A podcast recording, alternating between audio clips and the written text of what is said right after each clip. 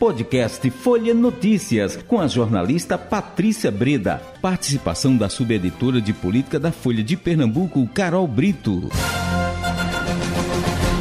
Sexta-feira, 14 de outubro de 2022. Começa agora mais uma edição do podcast Folha Notícias, direto da redação integrada Folha de Pernambuco. Sou Patrícia Breda. E agora a gente começa o nosso bate-papo sobre política com ela, Carol Britos, é subeditora de política do Folha de Pernambuco. Oi, Carol! Patrícia, olha, estou andando bastante nessa sexta-feira, porque o que não falta é política, em política nesse dia de hoje, viu? O ex-presidente veio a Recife, né, pela primeira vez no segundo turno, ele que está fazendo um giro por várias capitais do Nordeste e fez é, uma visita bastante simbólica, porque ele conseguiu reunir no mesmo palanque os primos Marília Reis e João Campos, que Isso. tinham tido uma disputa muito acirrada pela Prefeitura do Recife em 2020, né? Foi um momento aí de conciliação com um discurso de que é preciso união. É, foi realmente um dia bastante simbólico, viu, Patrícia? Estamos chegando na reta final, não é, é Carol, de, de, dessa, dessa, desse turno eleitoral, né, das eleições deste ano 2022, assim também como a gente viu é, Bolsonaro unindo os seus. É, os, que o acompanham, os apoiadores, não é? A agenda de ontem realizada por Jair Bolsonaro ali no, na Avenida Boa Viagem, uhum. ele veio aqui para um encontro com lideranças evangélicas, é, acabou fazendo um pronunciamento ali na frente do Hotel Transamérica para seus apoiadores.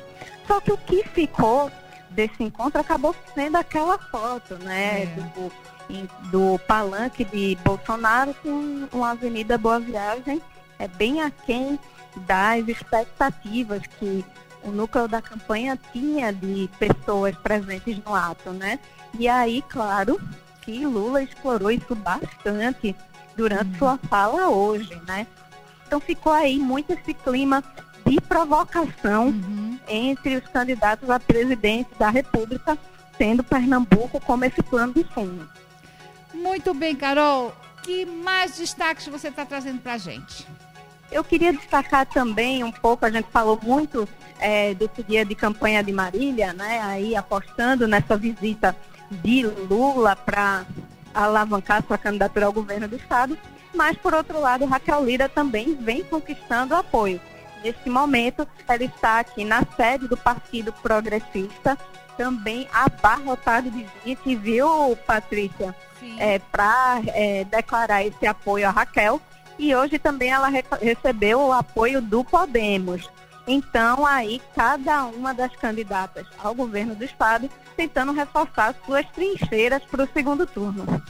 Pois é, essa essa disputa aí promete, viu? É, eu acho que emoções até o último voto é a ser computado, a ser declarado, né, pelo Tribunal Superior Eleitoral. Então, pois é, Patrícia, uma disputa realmente histórica, inédita, a primeira vez que Pernambuco vai ter uma mulher governadora, né? É. Duas mulheres disputando o governo do estado, merece realmente uma disputa eleitoral à altura, não é verdade? Isso, oh, com certeza, ele está tendo. E assim, e, é, Raquel, diga-se de passagem, Raquel com Priscila Krause, né, como vice, não é? É, é no caso aí são as, as três mulheres, não é? Todas três herdeiras políticas, né? Marília Reis, a Raquel Lira e a Priscila Krause. A gente vê como é isso eu, tô, eu tô só falando porque são as mulheres, né? Deixando de lado é, o, o, vice de Marília, os senadores, só focando nas mulheres e nessa, é, nessa questão familiar. É, é muito da política pernambucana, eu creio que nordestina, e se a gente for olhar aí pelo Brasil, a gente vai encontrar sim os herdeiros políticos, né? Aquela coisa de, de sempre seguir o pai, ou o avô, ou um tio, né? Que vai trazendo esse gostinho de política e a gente, nesse caso aqui, as três mulheres com famílias fortes, né, com nomes fortes, representativas da política pernambucana, né, Cláudia? É. é, Patrícia, realmente é, a gente pode puxar aí realmente o legado tanto da família Arras quanto da família Lira, né?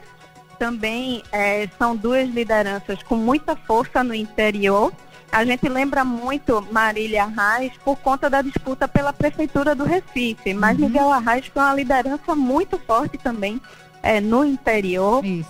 que tinha uma popularidade muito grande. E Raquel, com sua família aí, mais uma liderança focada ali pelo Agreste, né, na cidade polo de Caruaru, né? Foi é, realmente a base dela política. Então, é interessante analisar aí também é, a, o legado, né, seguindo em diante por essas duas candidatas, né? Realmente é algo muito forte no DNA da política, é, não só pernambucana, mas brasileira, essa questão das famílias. E realmente Pernambuco não foge à regra nessa disputa eleitoral.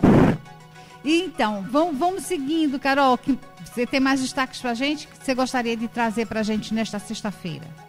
Eu queria destacar somente que você tenha um bom fim de semana, Patrícia, ouvintes da Rádio ah. Folha também, porque eu tenho que voltar aqui para o ah. ato do Partido Progressista para trazer mais novidades aqui para vocês. Carol, um abração para você, bom fim de semana, bom trabalho.